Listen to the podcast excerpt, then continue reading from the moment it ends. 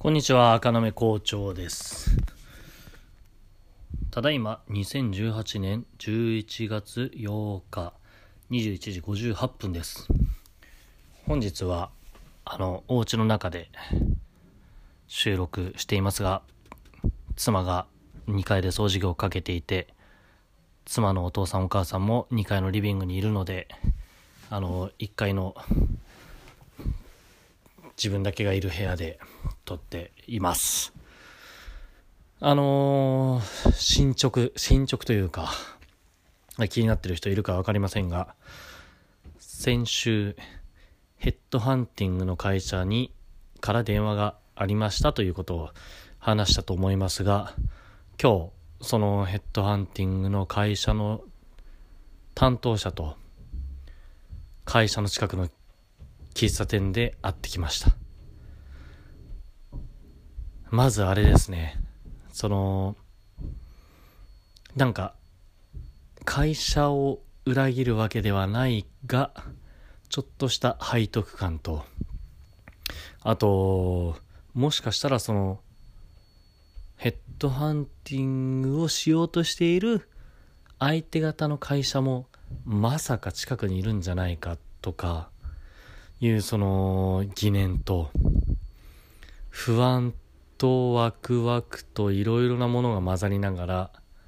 まあ、あとはあれですよ。あのこの間話しましたけどその先週ねその電話がかかってきた時に話しましたけどヘッドハンティングって言われながらもただのあの就職斡旋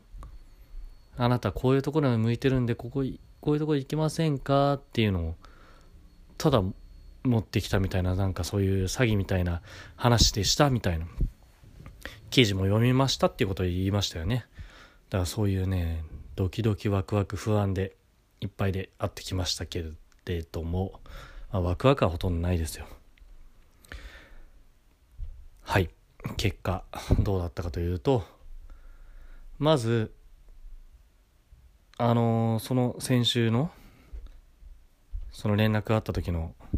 配信を聞いてくれた方はわかるかもしれませんが、ね、いつだったかな？タイトルにヘッドハンティングとかって書いてあるんでちょっと先に聞きたいっていう人がいればそっち先に聞いてほしいんですけど結局ね僕の予想通りですよ。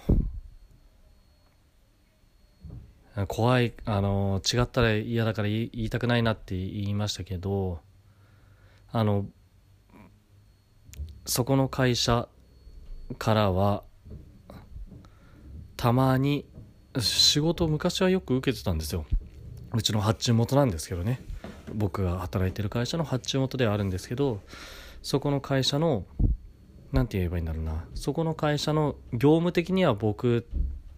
が勤めている会社のに近い業務をやっている部署があってもう会うたび会うたびそこの担当者とか、まあ、あとはな、まあ、そこの会社の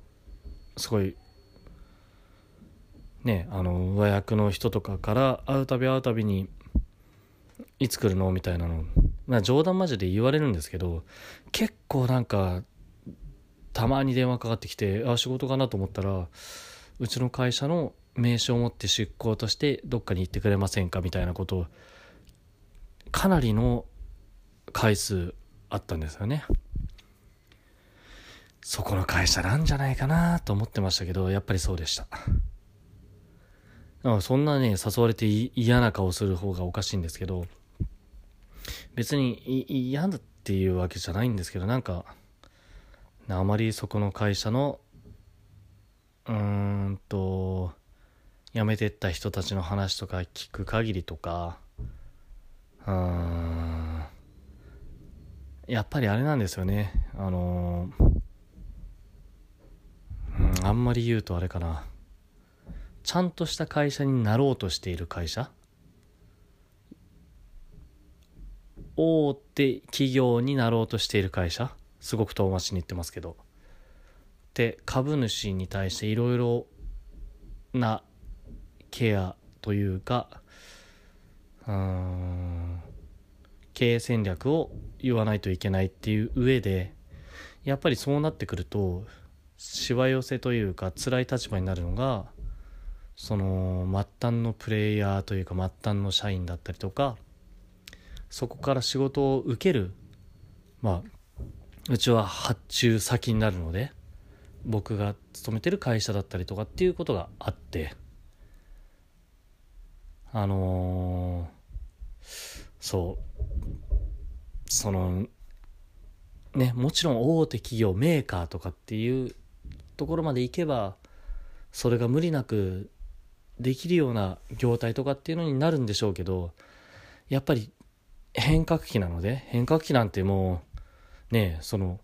大手企業っていうのに乗り越えるための壁っていうのはやっぱでかいのでもう何年も前からそういう計画は聞いてますけど噂には。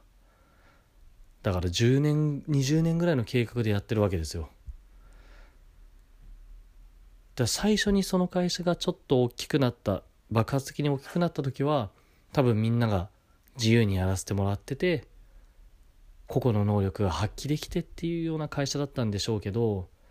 今度そのね遠回しに言う大手になるために対その取引先とは関係ない全く介在しない株主っていう関係性のことも考えないといけないということになると業務本当にやるべき業務とは関係ないとは言わないですよね。ただ会社に属している人たちの多くには関係ないようなことでいろいろ会社がやらなくてはいけないことが山積みになっていてそこの幸せがいろいろなところに歪みが出てくるっていうような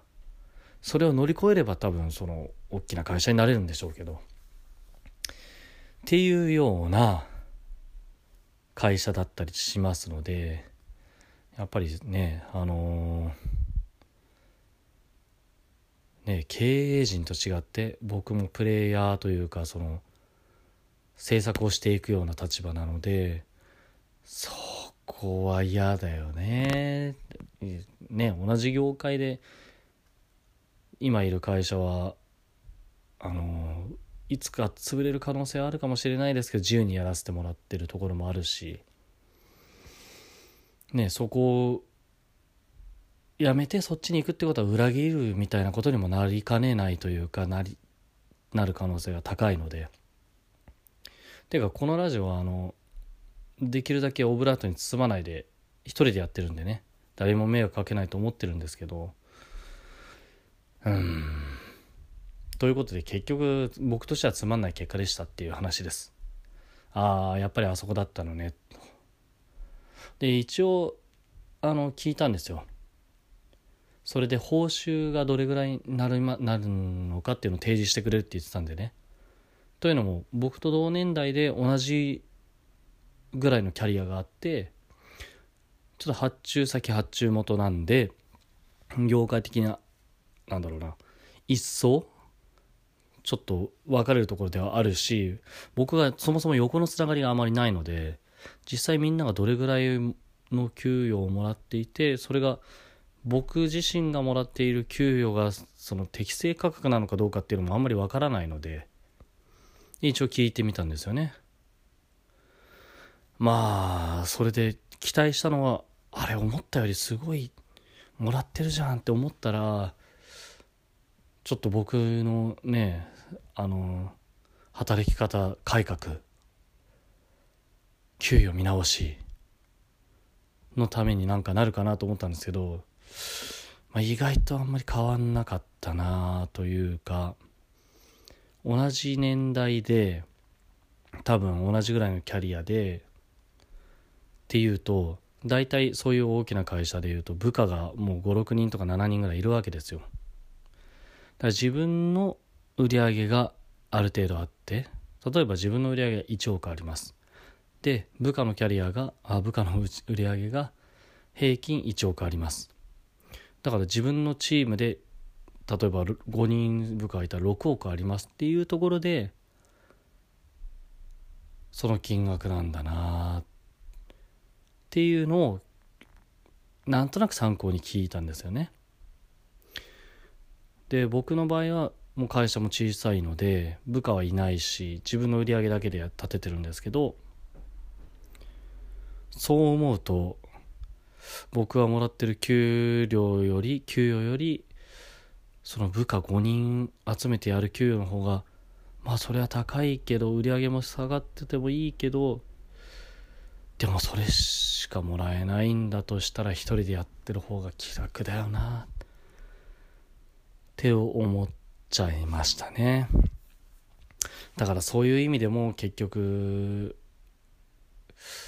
ちょっとがっかりしたというかうんまあしびれるなっていう結果でしたよね。うん。僕36歳ですが皆さんがどれぐらいのねあの給与をもらって生活しているかは分かりませんけれども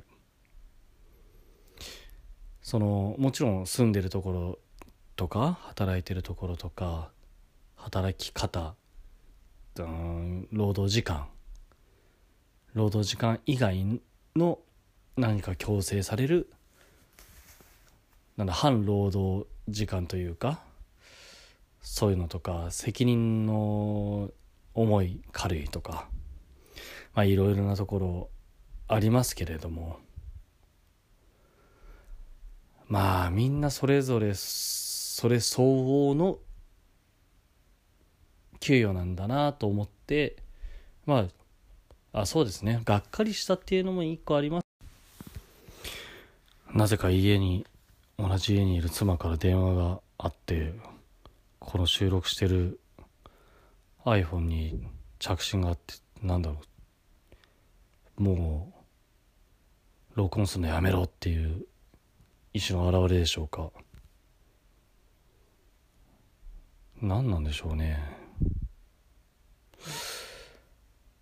まあでも出てこないですけど妻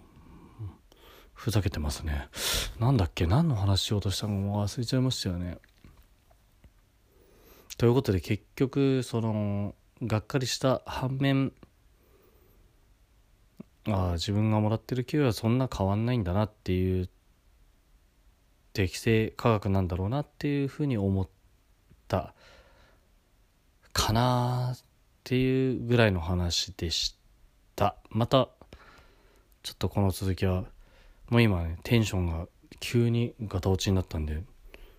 あのー、また話しますね。はいおやすみなさい。